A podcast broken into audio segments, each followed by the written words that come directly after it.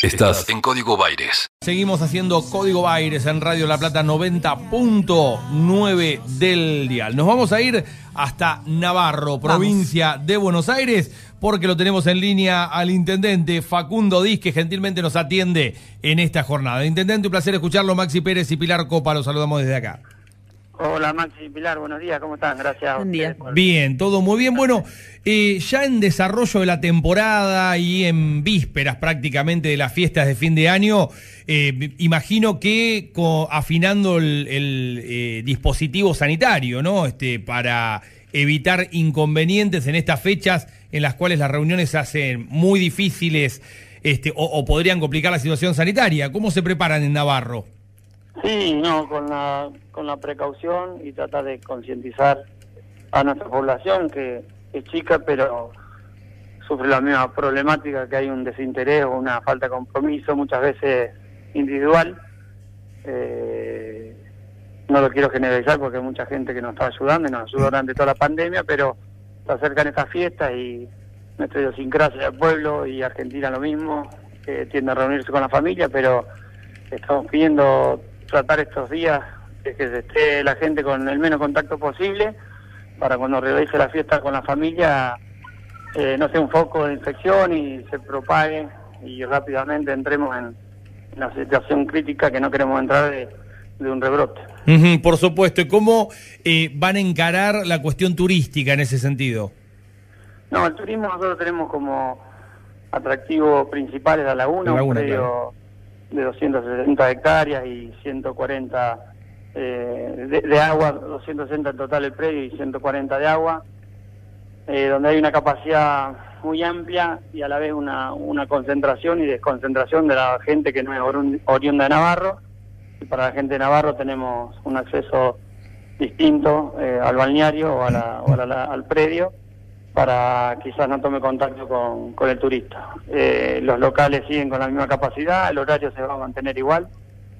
Eh, y las reuniones por ahora, si no hay modificaciones, hasta 20 personas, los, grupos familiares y los eventos públicos organizados por el Estado con una capacidad, capacidad mayor depende del lugar donde se realice, pero las fiestas por ahora están prohibidas.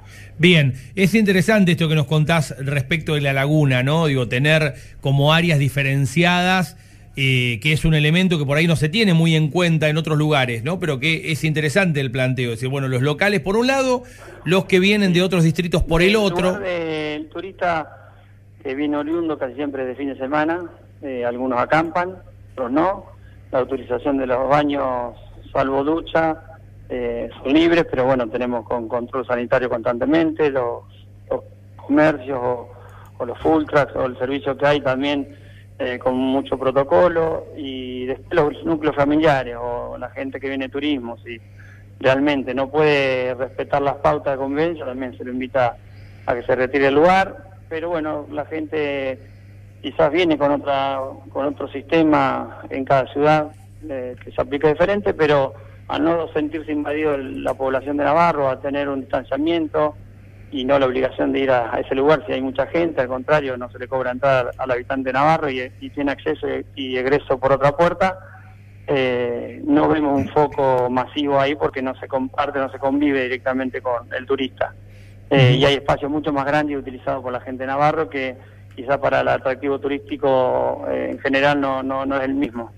Eh, después tenemos otro turismo gastronómico, cultural y religioso y eh, sobre esculturas, pero también no hay un contacto directo con la gente de Navarro. Eh, el problema de nuestra ciudad son las reuniones eh, que se hacen de forma eh, espontánea entre jóvenes y, por ahí no con, con la precaución que lo tendrían que hacer y eso hace que estemos relajados y que estemos latente la- el, inicio de un rebrote. Te tocó hacerse, hacerte cargo de, la intendencia en medio de la pandemia, ¿no? Nosotros hemos tenido este, oportunidad hace un tiempo eh, de, de hablar con Santiago, ¿no? Que nos contaba cómo proyectaba, ¿no? Toda esta etapa y demás. Bueno, los tiempos a veces de la gestión de la política obligan a estos cambios. Eh, con- con- te- cu- ¿Cómo te encontraste con los desafíos? Digo, en ese sentido, eh, ¿fue una transición? ¿Tuviste tiempo de una transición? Eh, digo, ¿ya sabías que, que- que se venía, que ibas a tener que ocupar este lugar? No, no, la transición fue bastante rápida. Claro. Igual seguimos acomodando nuestro equipo, casi replanteando nuestro próximo año sin desatender las urgencias, emergencias y lo cotidiano. Con el tema de pandemia veníamos trabajando con Santiago en conjunto porque antes de iniciarla yo también había tenido un, un pequeño periodo de, de interino.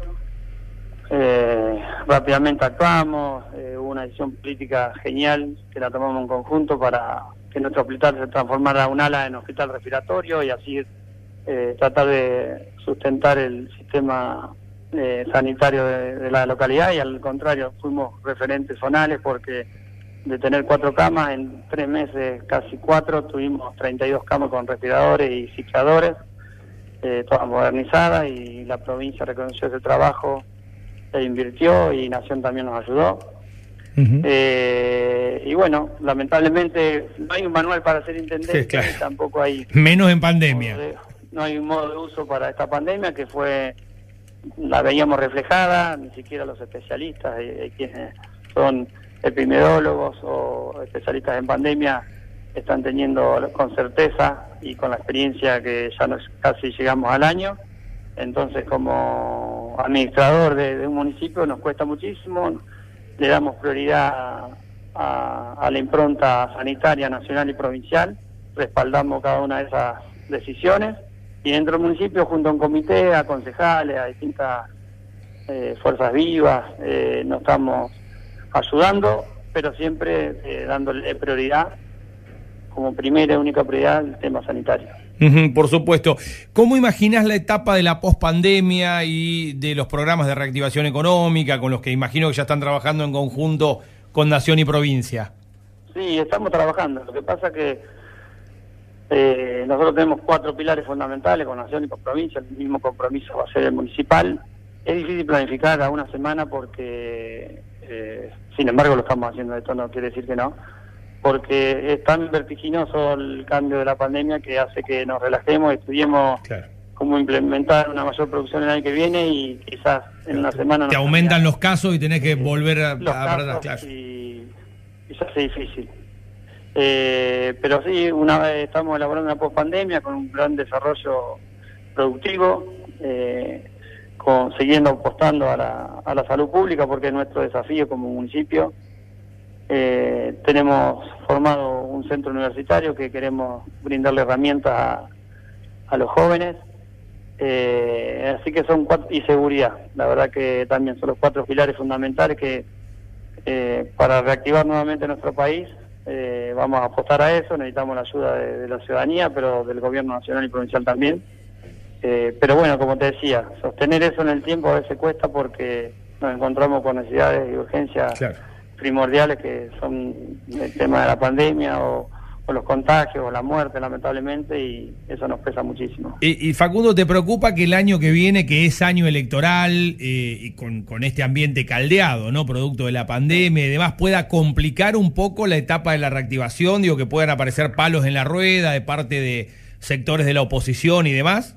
Sí, lamentablemente el ser humano, el argentino también, eh, ni siquiera pudo consolidar esa solidaridad en, en tiempos de tragedia, que es como una guerra contra un contra un individuo que no, no lo podemos ver ni detectar y cualquier decisión siempre hubo palos en la, en la rueda. Imagínense cuando hay un interés electoral, económico, personal, la gente hasta manipuló esta esta pandemia mundial y quiso atesorarla para réditos propios. Así que, más allá de cualquier responsabilidad personal, grupal, económica, electoral, eh, debemos sobrelevarnos quienes tenemos un cargo de esta responsabilidad y seguir dándole prioridad y no desviarnos el camino por, por cuestiones secundarias o terciarias. Eh, yo pregono con, con el tema de estar al servicio de la comunidad y no nos podemos desviar por, por nada. Solamente prestar atención, ocuparnos y preocuparnos con, con, la situación que estamos atravesando. Gracias, Facundo, por estos minutos con Radio La Plata. Muchas gracias, buenos días, que sean bien. Hasta luego. Facundo Diz, el intendente de Navarro, ¿no? Que recordemos reemplazó hace un par de semanas a Santiago Maggiotti, el ex jefe comunal, que eh, partió a cumplir funciones junto a Jorge Ferraresi en el Ministerio de Hábitat, ¿no? Tras la salida de María Eugenia Bielsa, ¿no? Sí. De esa, este, de esa cartera ministerial. El equilibrio justo entre música e información. Está en Radio La Plata. Radio La Plata. El nombre de tu ciudad. Tu ciudad. Tu ciudad.